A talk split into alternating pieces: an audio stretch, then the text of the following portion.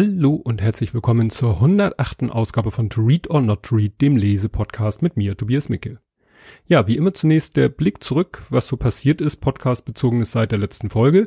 Ich habe eine Bücherlieferung bekommen, das hat mich sehr gefreut. Der Ralf hat mich reich beschenkt.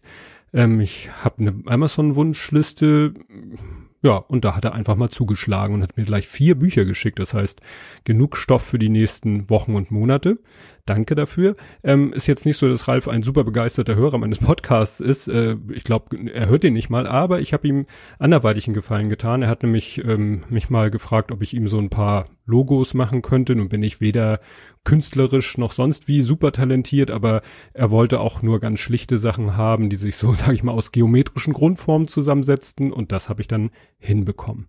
Ja, also an Büchern wird's jetzt erstmal nicht mangeln. Ja, mehr gibt's nicht zu sagen, außer dass es hier im Haus nach Farbe riecht, weil wir ja hier einen Wasserschaden hatten und die ganzen Folgen jetzt endgültig behoben sind. Aber das äh, als letzte Folge riecht es hier halt noch nach Farbe, aber das kriegt er ja Gott sei Dank nicht mit. Ja, das wär's dann schon dazu. Kommen wir jetzt gleich zum Buch. Das Buch hat den Titel The End, Untertitel Das Buch vom Tod und ist erschienen am 29.10.2018 und ich glaube, damit stelle ich äh, einen neuen persönlichen Rekord auf, was Veröffentlichungsdatum des Buches und äh, ja, meines Podcasts dazu angeht. Schneller habe ich es, glaube ich, noch nie geschafft. Ja, der Autor ist Erik Wrede und da mache ich es mir mal wieder einfach und lese so, ja, ich glaube, das ist Klappentext. Ich habe es auf der ähm, Verlagsseite gefunden. Erik Wrede wurde an der Nord Nord, ne? Wieder sehr auf mich selbst bezogen, nein, ostdeutschen Riviera in Rostock geboren. Nach dem Abitur studiert er Germanistik sowie Geschichte und haut sich die Nächte als Schallplattenunterhalter um die Ohren. Er taucht, achso, für die Jüngeren unter euch oder die, weiß ich nicht, wie man das definieren will, Schallplattenunterhalter war wirklich der offizielle äh, Ausdruck in Ostdeutschland für ein DJ. Er taucht immer tiefer in die Musikszene der Hauptstadt ein und landet schließlich als Musikmanager bei Motor Music. Irgendwie reicht ihm das aber nicht, die Leidenschaft zur Musik erstickt unter der Last der Vermarktbarkeit. Als er eines verregneten Sommertages das Radio anschaltet und ihm die Geschichte von Trauerbegleiter Fritz Roth entgegenschallt, macht es Klick. Erik beschließt sich, entschließt sich, kurze Pause, da fehlt ein Komma, Bestatter zu werden, ne? Copy und Paste, also die haben das Komma vergessen. Er lernt das Handwerk in einem klassischen Berliner Betrieb und erfährt alle Details des Bestattungswesens. 2014 gründet er sein eigenes Unternehmen mit dem ungewöhnlichen Namen Lebensnahbestattungen. Ja, also Fritz Roth habe ich mir hier angemarkert, den werd, das werde ich mal euch den Wikipedia-Artikel verlinken in den Shownotes. Fritz Roth ähm, steht hier Trauerbegleiter, ja, also der war eigentlich hauptamtlich auch ähm, Bestatter, hat aber da auch, äh, war einer der ersten, die, die da ja neue Wege begangen sind. Also ich äh, werde ja gleich noch was zu meinem Bezug sagen. Also der Name Fritz Roth war mir vorher schon geläufig. Ja, äh, diese kurze Bio ähm, naja, äh, wenn man das Buch dann liest, in der, wo er da ja auch nochmal drauf eingeht oder die ganzen Podcasts hört oder so, dann merkt man, das ist äh, ein bisschen verkürzt. Aber es äh, geht ja auch in dem Buch, es geht schon um ihn, aber der, sein Lebensweg ist da von Bedeutung insofern, äh, dass er eben aus einer sehr, ja, sehr anderen Welt in eine ganz andere Welt und da aber mit seinen eigenen Vorstellungen gelandet ist. Aber dazu kommen wir ja gleich. Ich greife schon vor. Ja, erschienen ist das Buch im Verlag Heine Encore. Also Heine Verlag kennt man ja. Encore ist, ne, die machen dann wieder ein, kommt gleich ein neues Verlagslabel. Gehört zur Random House Gruppe und ich zitiere mal von deren Seite ihre Eigenbeschreibung. Mit Heine Encore startet im Herbst 2016 ein neues Verlagslabel, das sich origineller, intelligenter Unterhaltungsliteratur und engagierter Sachbücher annimmt was ausgelassen. Wir wollen einzigartige Bücher veröffentlichen. Bücher mit Haltung, engagierte Bücher, schöne Bücher, intelligente Bücher, gewitzte Bücher, politische Bücher. Ja, gut, also was engagiert angeht, das äh, würde ich hier auf alle Fälle bei diesem Buch unterstreichen. Ja, dann wie immer die Frage, wie bin ich zu dem Buch gekommen? Ich habe nochmal nachgeguckt. Ich habe schon am 12. September vorbestellt und dann war ich mir überlegen, hm, wie, wieso? Hab's dann aber sogar noch rausgefunden, weil ähm, in der Vrind-Ausgabe 853, das war ein Realitätsabgleich, da wurde das Buch erwähnt. Und dann habe ich gesagt, oha, Buch von Erik Wrede, sofort Amazon, Klick, Zack, Warenkorb. Ähm, weil ich kann, muss, das kann ich hier gleich ganz offen sagen, ich bin doch ein ganz schöner Fan von Erik Wrede. Ähm, mir ist er bekannt geworden durch seine beiden äh, Auftritte bei Vrind werde ich natürlich alles verlinken, die beiden Vrind-Folgen. Und dann natürlich auch ähm, seinem eigenen Podcast The End. der mittlerweile auf Eis gelegt zu sein scheint, aus Gründen, die ich gut nachvollziehen kann. Ähm, ja, und äh, den habe ich eben gerne gehört, diesen Podcast. Äh, auch trotz der bescheidenen Audioqualität. Es gibt ja immer diese Diskussion unter Podcastern und Hörern, äh, Machern und Hörern so nach dem Motto, die Audioqualität muss gut sein, sonst ist es ja nicht zu ertragen. Andere sagen, wenn der Inhalt stimmt, dann ist auch äh, die, die Audioqualität, es gibt da tatsächlich aus meiner Sicht Grenzen und bei The End war die Grenze schon fast erreicht, wo ich sage, nee, also sorry, aber der Inhalt hat's da eben wirklich rausgerissen. Und ich habe ihn und seinen Podcast auch schon gelobt bei meinem Podstock-Vortrag. Da habe ich einen Vortrag gehalten zum Thema Tod und Trauer im Internet. Den werde ich euch, auch nochmal verlinken, falls ihr ihn noch nicht kennt. Ja, vorweg möchte ich nochmal erwähnen, also ich bin kein, kein Literaturkritiker, was ja auch hier bei diesem Buch, das ist ja keine Bellistrik, Bellist, äh, ich kriege dieses Wort nicht raus, ne? Kein Roman. Ähm, aber ich bin hier insofern äh, ein bisschen vorbelastet. Es ist, es ist immer meine sehr persönliche Sicht auf die Bücher. Was natürlich bei manchen Büchern äh, spielt diese äh, persönliche Geschichte keine Rolle. Aber ich habe hier ja auch schon Bücher vorgestellt, die ich gelesen habe aufgrund meiner persönlichen Vorgeschichte. Ich äh, mache das ja unter Hashtag SadDad auf Twitter auch manchmal publik.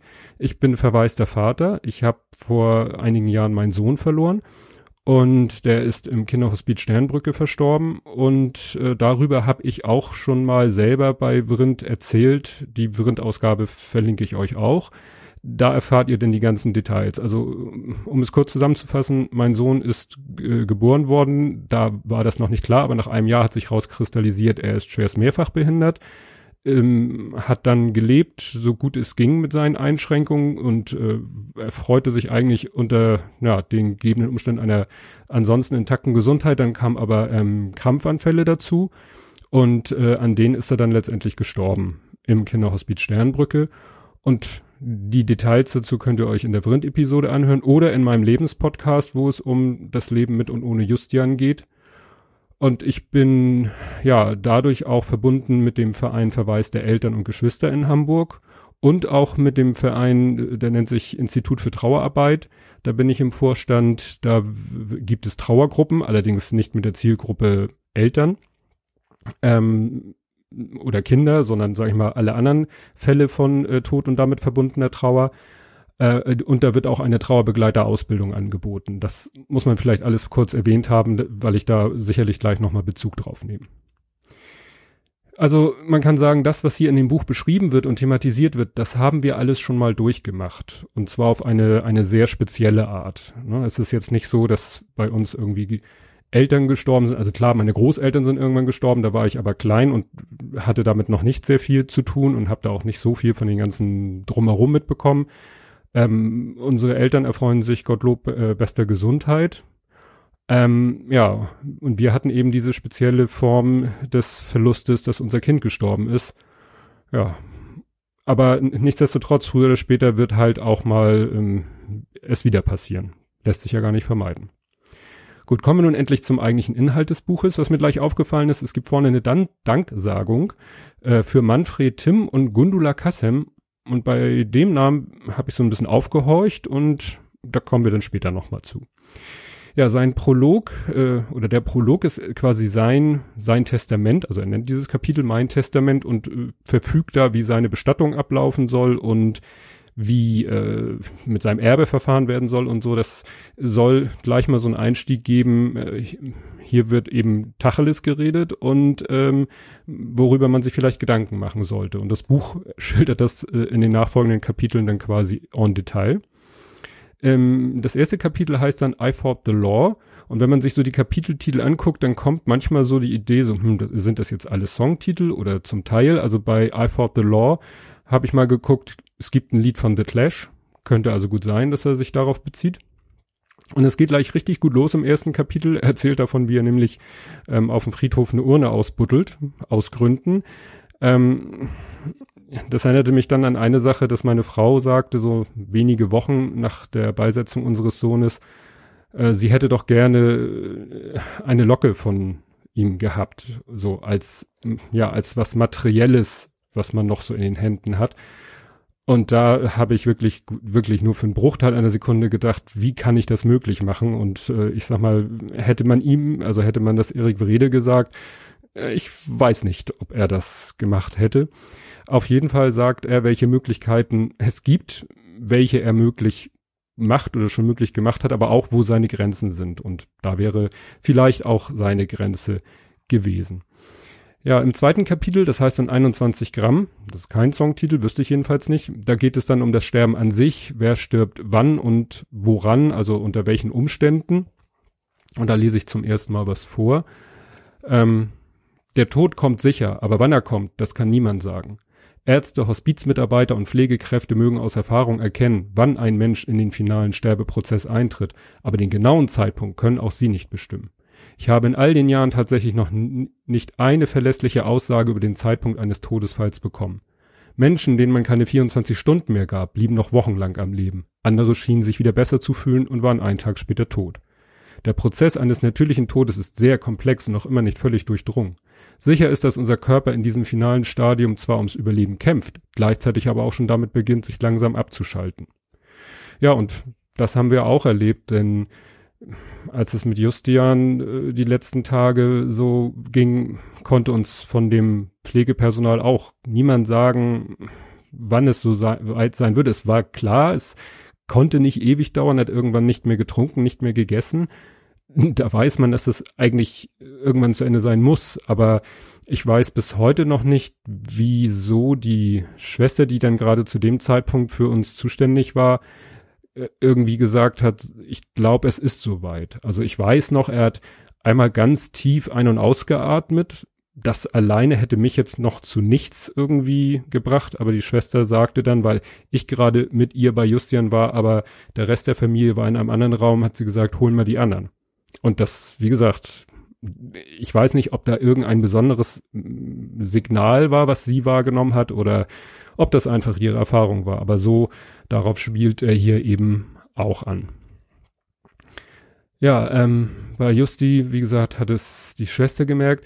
Am Ende dieses Kapitels, wie bei fast allen folgenden Kapiteln oder bei allen folgenden Kapiteln, äh, gibt es ein Interview, in Anführungszeichen Interview, weil es ist immer ein Auszug aus äh, ja seinem Podcast. Er hat ja einen Podcast, den ich schon erwähnt habe, The End. Äh, so, so hieß der Podcast wie das Buch. Deswegen war ich gerade so irritiert, als ich das sagte. Äh, und da hat er Leute interviewt, oder sich mit dem unterhalten. Also ich würde es jetzt kein Interview nennen. Es ist halt wie im Podcast üblich so eine Unterhaltung, wo jeder seine Gedanken vorbringt und nicht der eine nur Fragen stellt und der andere nur antwortet.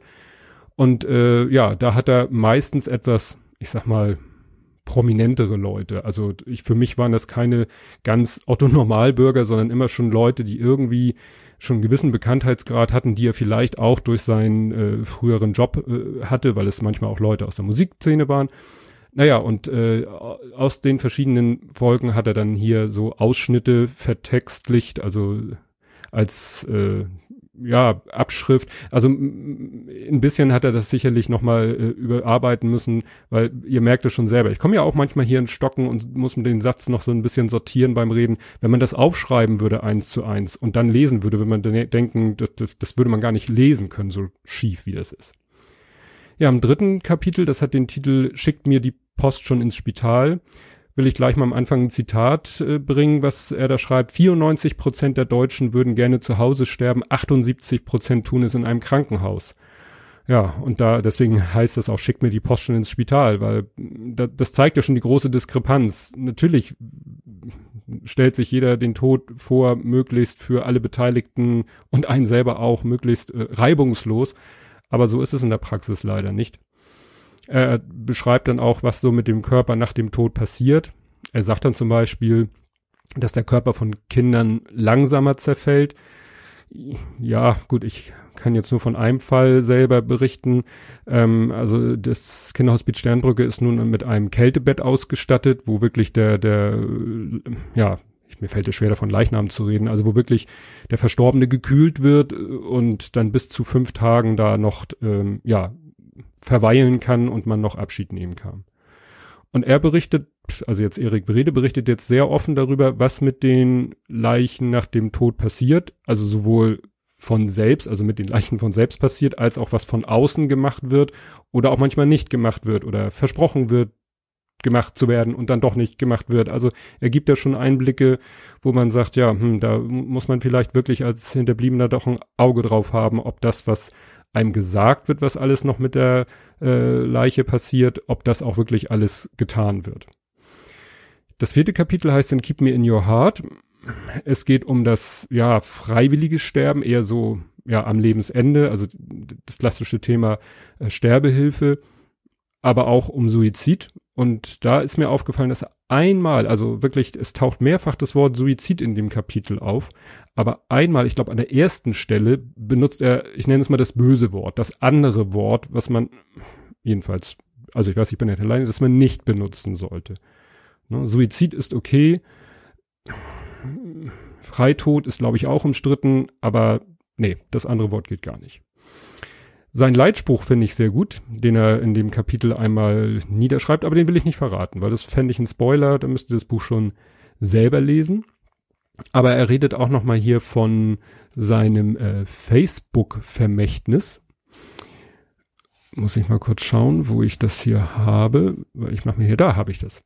Man sollte sich gut überlegen, welche unerwünschten Vermächtnisse mein, man seinen Leuten hinterlassen möchte. Gerade im Zeitalter der sozialen Netzwerke. Bei Facebook beispielsweise kann man eine Art Nachlassverwalter bestimmen, der dann Zugriff auf das eigene Konto hat, damit Mama nicht all die Penisfotos zu Gesicht bekommt, die man im Laufe der Jahre durch den Ether versandt hat.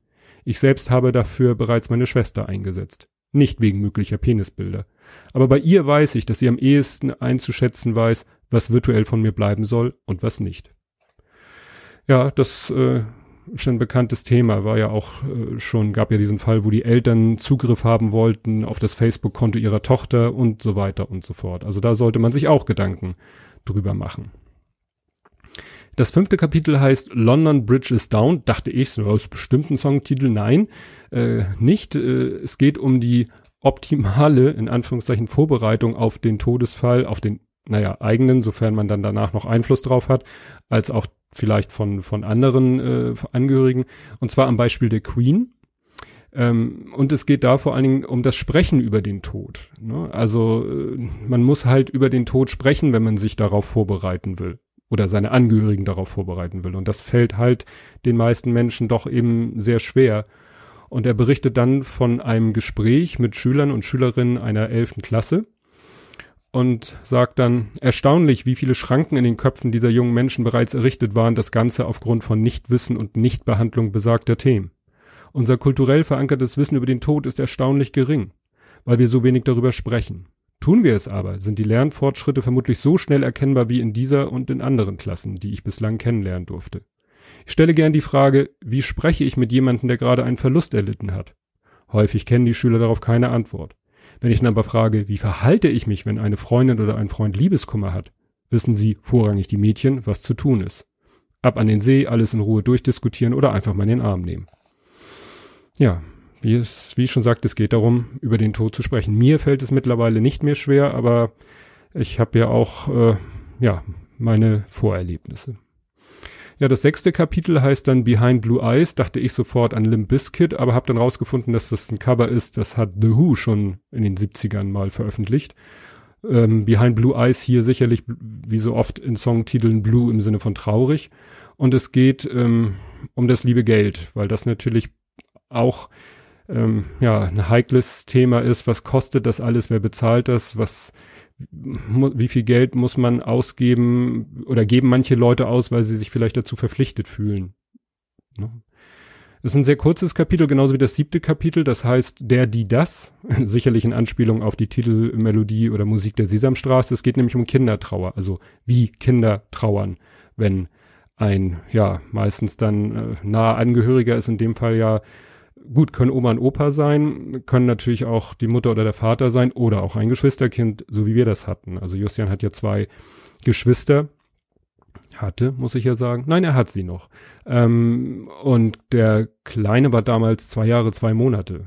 Und ähm, da war natürlich auch immer die Frage, wie, wie sehr ihn das beeinflussen wird oder beeinflusst. Also ich würde jetzt nicht sagen, dass es negative Folgen hatte es, ob es ihn jetzt zu einem, ja, besseren Mensch klingt blöd, aber reflektierteren, das, das wird sich erst noch zeigen. Das kann man jetzt, glaube ich, noch gar nicht absehen.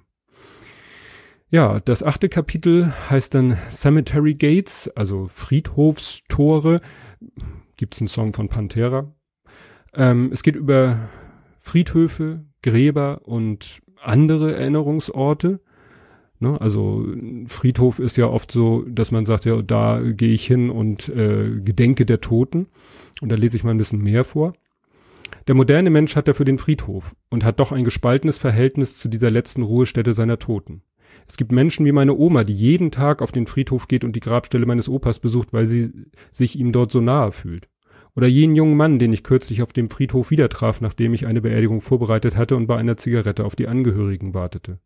Etwa ein Jahr zuvor hatte ich die Lebensgefährtin des jungen Mannes beerdigt. Ich setzte mich zu ihm und wir rauchten zusammen eine Zigarette. Er erzählte mir, dass er immer noch alle 14 Tage auf den Friedhof käme, weil das der einzige Ort für ihn sei, um der Trauer um seine verstorbene Freundin ein Ventil zu geben. Manchmal sagte er, vergesse er im normalen Alltag das Trauern, vergesse sogar die verstorbene Person, und dann werde der Druck so groß, dass es ihn regelmäßig zur Grabstelle ziehe. Ja, und das ist eben etwas, was ich voll nachvollziehen kann. Wir, ich wollte zum Beispiel heute, wie eigentlich fast jeden Freitagnachmittag, zum Friedhof und zum Grab von Justian und ähm, das ging dann nicht, äh, der Parkplatz war voll, das wäre jetzt kein Argument, aber dass der Parkplatz voll war und dann noch so Hütchen aufgestellt waren, damit man nicht um die Kapelle rumfahren kann, war ein Zeichen, hier findet gerade eine Bestattung statt oder eine Trauerfeier mit höchstwahrscheinlich anschließender Bestattung und da möchte man dann nicht äh, rumlaufen. Und äh, dann dachte ich mir, gut, dann nächste Woche wieder. Und da fiel mir etwas ein, was ich mal gelesen hatte, und, äh, das ging um einen äh, Pianisten, der so verglichen hatte, äh, der gesagt hatte, wenn ich einen Tag lang nicht übe, merke ich es. Wenn ich zwei Tage lang nicht übe, merkt es meine Umgebung. Wenn ich drei Tage lang nicht übe, merkt es mein Publikum. Er hat dann da eine Analogie zum Beten gebildet. Ich habe da so meine Analogie, äh, das sind dann Wochen, also wenn ich eine Woche nicht zum Grab gehe, dann merke es nur ich. Wenn ich zwei Wochen nicht hingehe, vielleicht merkt es dann tatsächlich schon meine Umgebung. Und nach drei Wochen, ja, dann wird's, also das würde ich vielleicht gar nicht zulassen. Also es ist nicht so, dass mir dann sofort was fehlt, aber wenn ich dann mal eine Woche nicht da war, dann habe ich auch so mehr das Bedürfnis, eine Woche später hinzugehen. Ne? Ja, ähm, es muss aber nicht für jeden der Friedhof sein und das Grab sein. Also ich kenne auch ein äh, Ehepaar, die ihren Sohn verloren haben, die sagen, das Grab bedeutet uns so gut wie gar nichts. Wir haben einen anderen Erinnerungsort und zu dem gehen wir viel lieber hin. Ne? Das kann es auch geben. Ja, er redet dann äh, von auch von anonymer Beisetzung und sagt, dass das oftmals der Wunsch der Sterbenden ist, um für die Hinterbliebenen möglichst wenig Arbeit zu machen, ist für die Hinterbliebenen aber oft gar nicht so schön ist, weil sie eben keinen konkreten Ort haben. Wenn das dann wirklich so extrem ist, dass es heißt, hier, diese Wiese irgendwo hier haben wir äh, die Urne beigesetzt, es ist überhaupt nicht mehr festzustellen, wo, dann ist das manchen Menschen doch zu, zu vage. Ne, die möchten dann wirklich einen ganz konkreten Ort haben. Und er macht dann da den Vorschlag, ähm, ob man das, das müsste sich doch mit GPS lösen lassen, das Problem. Da hat dann sofort, äh, trotz dieser Thematik, der Nerd in mir äh, angeschlagen und gesagt, nein, mit einem normalen GPS wirst du niemals eine Urne so genau lokalisieren können. Da bräuchte man dann schon Differential GPS, könnt ihr alles mal googeln, wenn ihr wollt, ähm, um das so genau definieren zu können. Aber die grundsätzlich die Idee fand ich interessant. Ich würde vielleicht eher mit so einem Funkchip arbeiten. Ja, dann hat, äh, da hat er dann noch was zu gesagt, was ich vorlesen möchte zu dieser Thematik. Ach nee, das war das mit dem, mit dem GPS-Grabstellen. Er sagt nämlich auch hier bei einer Seebestattung bekommen die Angehörigen die exakten Koordinaten übermittelt. Exakt, gut, ist auf dem Meer auch schwer zu kontrollieren, wie exakt das ist. Ja, dann als Alternative eben ja, die naturnahe Beisetzung, so im Bestattungswald, oder halt der Klassiker die individuelle Grabstätte, also wirklich das Grab auf dem Friedhof, so wie man es halt kennt. Und da hat er hier noch eine, erzählt er noch eine schöne Geschichte. Da geht's um eine Grabstätte. Die erste Idee war, dem begeisterten Fahrradfahrer eine Fahrradskulptur aufs Grab zu stellen. Ein halbes Jahr lang blieb es bei der Idee, ohne dass sie realisiert worden wäre. Dann fand sich eine andere, wie ich finde, viel schönere Lösung. Um seine Tochter, die eine Lese- und Rechtschreibschwäche hatte, fürs Lesen und Schreiben zu begeistern, hatte dieser Mann einst eine Brieffreundschaft mit seinem Kind angefangen. Jahrelang schrieben sich Vater und Tochter Briefe. Also besorgte die Familie im Baumarkt einen Briefkasten und stellte den auf das Grab. Jeder, der dieses Grab besucht, ist eingeladen, einen Brief an den Verstorbenen mitzubringen und einzuwerfen. Einmal im Jahr wird der Briefkasten geleert. Ja, und das erinnert mich natürlich an zweierlei. Zum ersten an den Briefkasten in der Sternbrücke. Da gibt es einen großen Steinbriefkasten, ähm, in den ja Geschwisterkinder, aber auch Eltern Briefe an das verstorbene Kind einwerfen können und einmal im Jahr ähm, wird dann der sozusagen der Deckel von diesem Steinbriefkasten äh, abgehoben. Braucht es zwei starke Männer für, dann werden die Briefe rausgenommen und werden dann in so einem kleinen Ritual werden die angezündet und verbrannt ne, damit in der Vorstellung die geschriebenen Briefe und Worte in den Himmel aufsteigen können. Ähm, wir haben sowas in, in, ja, in, so ähnlich. Wir haben auch einen kleinen Art Briefkasten am Grab. Und da ist äh, in, in so einem Zipbeutel ein Kugelschreiber und ein kleines Büchlein und da können Besucher des Grabs Nachrichten hinterlassen. Das ist immer ganz schön, wenn man da mal drin rumblättert und sieht, ah, es war mal wieder jemand am Grab, weil erfährt man ja nicht unbedingt. Ja, das neunte Kapitel heißt dann Tanzen auch auf Gräbern ist natürlich, sage ich mal, eine Textzeile aus dem Lied Freiheit von Marius Müller, Müller-Westernhagen. Da geht es um Trauerfeiern, also welche Möglichkeiten es da gibt und ja, was man beachten sollte, was vielleicht nicht so schön ist. Ja, im zehnten Kapitel Shine on You Crazy Diamond, Pink Floyd, geht es um das Erbe äh, im Gegenüberstellung zum Vermächtnis. Geht auch zum Beispiel darum, das Erbe auszuschlagen. Da hatten wir ja auch schon eine interessante Geschichte in der Familie. Oder auch an das Geld ranzukommen im Sinne von, wenn jetzt, äh, in unserem Fall, wenn ich jetzt als der finanzielle Hauptversorger plötzlich unerwartet sterben sollte, ja, dann äh, ist es erstmal gar nicht so einfach für meine Frau, an unser gemeinsames Konto ranzukommen, doch, da hoffe ich schon, äh, um dann alleine die, die, die Bestattung zu bezahlen oder so. Auch das, da sollte man sich mal auch Gedanken drüber machen. Dazu will das Buch ja auch anregen. Ja, das elfte Kapitel ist, heißt dann Let It Be. Da sage ich jetzt gar nichts. Das wird mir zu blöd, wenn ich da jetzt noch was zu sage, wer das gesungen hat. Da lese ich mal etwas vor. Ich hoffe, dass mir das unfallfrei gelingt. Ich war auf dem Weg zu meiner Freundin, weil sie nach den schwierigen vergangenen Wochen, die sie vor allem am Krankenbett ihrer Mutter verbracht hatte, mal wieder vor die Tür wollte. Weg von zu Hause, raus aus dem ständigen Trauer und der Beklemmung. Als ich vor dem Restaurant parkte und aus dem Auto stieg, hatte ich verheulte Augen. In Situationen wie diesen hasse ich auch manchmal meinen Beruf. Hasse ich den Tod. Ich bin hin und her gerissen zwischen dem eigenen Schmerz und dem Bedürfnis, einem lieben Menschen in seiner Trauer beizustehen und zu helfen. Der Gedanke daran, gleich meiner Freundin gegenüberzustehen, trieb mir erneut Tränen in die Augen. Und über das Thema habe ich sogar mal eine eigene Folge von, von meinem Lebenspodcast gemacht und habe die genannt Das Leiden der anderen, weil es wirklich so ist, dass ja manchmal trotz der eigenen Geschichte, die einen nun wirklich viel Schmerzen und Trauer bereitet hat, und Traurigkeit und viel Weinen äh, es doch manchmal so ist, dass wenn man andere dann sieht, die leiden, vielleicht aus ähnlichen oder auch ganz anderen Gründen, dass das einen teilweise viel mehr bewegt. Ja, am Ende kommen dann die Danksagungen und da kommt dann ein Name, der mit einem der Namen, die ich am Anfang bei der Danksagung ganz am Anfang vorgelesen habe, in Verbindung steht, wo ich dachte so, hm, ich glaube, die kenne ich. Ja, die hat es auch nach Berlin verschlagen, also die kenne ich aus Hamburger, aus ihren Hamburger Zeiten. Ich bin ja immer noch in Hamburg, aber sie hat es nach Berlin verschlagen. Fand ich sehr interessant.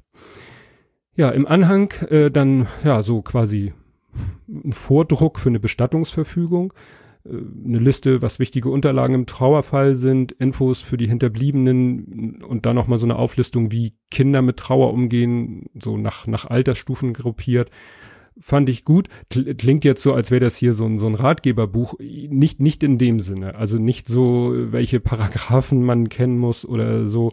Nein, das Buch ist wirklich sehr, sehr äh, zu Herzen gehend. Jedenfalls mir ging es so. Es ist, äh, und da bin ich dann schon beim Fazit, quasi äh, so ein bisschen ein Destillat aus allen Podcast-Folgen, die ich gehört habe. Sowohl die von Vrind als auch von seinem eigenen Podcast vermutlich auch aus den Interviews, die er gegeben hat, ich habe jetzt nicht alles da gelesen, Ähm, es bringt so schön auf den Punkt, wie er, was er alles so an Hintergrundinformationen hat durch seinen Jobbestatter und gerade eben auch, was er meint, was man anders machen könnte oder was er schon anders gemacht hat. Und das macht das Buch so wertvoll, einfach, dass es da mal ein, ein, wie sagt man so schön, Paradigmenwechsel vielleicht gibt in der ganzen Bestattungskultur.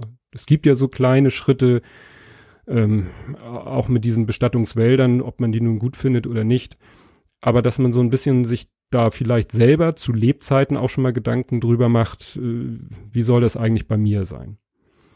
Und für mich persönlich, sage ich es nochmal, war es so ein Trip down Memory Lane, weil ich ja schon eingang, eingangs sagte, diesen ganzen Prozess, es stirbt jemand, man ist damit konfrontiert, dass dieser Mensch gestorben ist, man ist, ja, ich sag's ganz ehrlich, in so einem Schockzustand und muss sich dann mit all diesen Fragen auseinandersetzen, äh, ja, den ganzen technischen Fragen, sage ich mal, der Bestattung und, und so weiter und so fort. Gut, wir hatten nun das Glück, so ne, möchte ich es wirklich sagen, in der Sternbrücke, äh, da sitzen erfahrene Leute, die schon so viele Eltern begleitet haben, die arbeiten mit einem Bestatter zusammen, der äh, für diese Situation natürlich sensibilisiert ist und wo ich im Nachhinein sagen kann, da ist eigentlich alles so gelaufen, wie, wie ich meine, dass es gut ist.